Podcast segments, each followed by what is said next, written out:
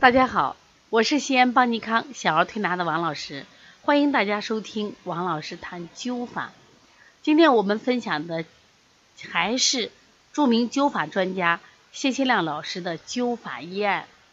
关于谢希亮老人呢是哪里人？很多人在问，他是河南原阳县人，但是他一直在山西省襄汾县人民医院工作，工作了三十多年，而且创建了襄汾县。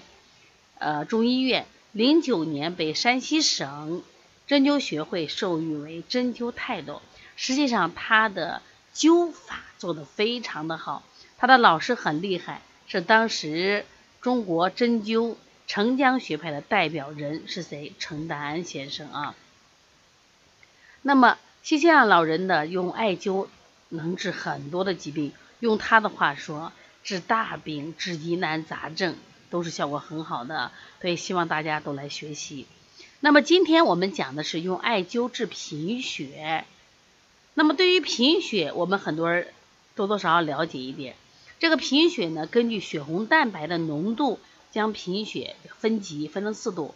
如果说就是每毫升在九十到一百二十克，它是轻度贫血；如果是六十到九十，就属于中度贫血；如果是三十到六十，就是重度贫血。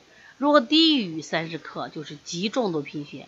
所以说，血红蛋白浓度越低，病人贫血的症状越明显。那病人往往就表现出来面色是苍白的，头晕、乏力、心慌，活动以后心慌、胸闷更加明显。如果说是重度贫血或极重度贫血，即使在安静的状态下，他也会感觉到心慌、胸闷。所以有时候还会就是采用水来治疗。人们对于贫血呢，其实呃人们了解的其实还是不够多，因为这个贫血对人体影响很大。其实你看啊，当你贫血的时候，我们能看到的是白白白，比如说皮肤黏膜苍白。所以说它的皮肤颜色是我们最突出症状。还有一个症状就是心悸，因为你缺血嘛，会出现这种。心绞痛、心脏扩大、心力衰竭，当然也伴随着头晕、头痛、耳鸣、眼花、注意力不集中，包括嗜睡。另外，它还有食欲减退、腹胀、恶心、便秘。那像女性患者如果贫血的话，她可能早早的就绝经了，或者每次例假来的特别特别的少。所以，这个饮食上我们都提倡多吃一些什么呀？啊，补血的药物，比如动物的肝脏呀，包括豆制品、黑木耳、黑芝麻、黑枣，是不是？另外，我们今天想看一看，就是我们谢希亮老师用灸法来治疗，而且效果非常好。患者常某，女，七十岁，退休教师，是侯马市，这是山西人啊，西新城村西新城村人。他四十岁的时候患了贫血了，当时的症状是头重脚轻，已经不能给学生上课。其实他四十岁是最好的年龄啊，那时候也不能照顾孩子和操持家务。有一次开会的时候，就突然晕倒。住院呢，治疗多日，稍微好转，紧接着又反复。后来他就开始用直接灸来灸，这个灸的穴位特别简单，灸双侧足三里。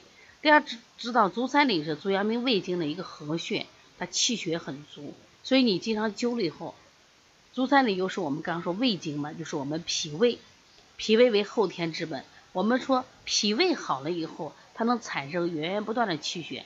每日一次，每次灸七到九壮，一定记用麦粒灸，大艾柱灸，就麦粒灸里面稍微大一点的艾柱灸，他自己没感觉到痛苦，坚持用灸半年，哎，效果非常好，而且是白里透红，与众不同，身体健壮，如同变了一个人。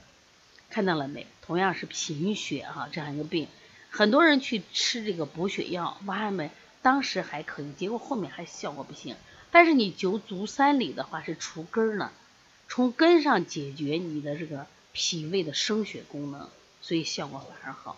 如果你有贫血症状，如果你有头晕，甚至毛发的干燥，然后眼花，包括我们的这个听力下降，你都可以用灸足三里改变你的贫血状况，是不是很好学？大家来学习吧。这个麦粒灸又称为直接灸。有的人看起来啊烫得很，危险的很，实际上这些技术你都能学会，而且呢也没有你想象中那么恐怖。我们在十月底会有这个中国中国灸法大会，你过来学吧。想学的话，跟邦尼康客服老师联系。